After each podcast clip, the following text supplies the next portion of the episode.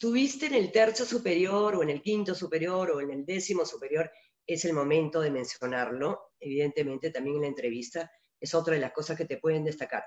Ahora, si no estuviste, no importa, no, pasa nada, tampoco es grave, pero si sí estuviste, si te graduaste con honores, si tuviste, digamos, algunos méritos académicos que destacar, también hay que, ponerlos tanto en el CV, en tu perfil, como en, en la entrevista, ¿no? En la primera oportunidad.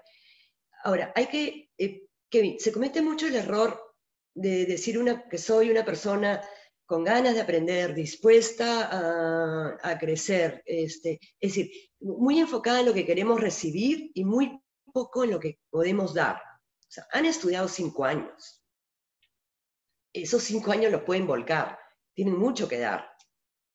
Entonces, sí transmitir, tengo eh, mucho deseo de ponerme al servicio de, esta empresa, de este negocio, de este rubro, de esta línea, eh, volcando toda mi preparación.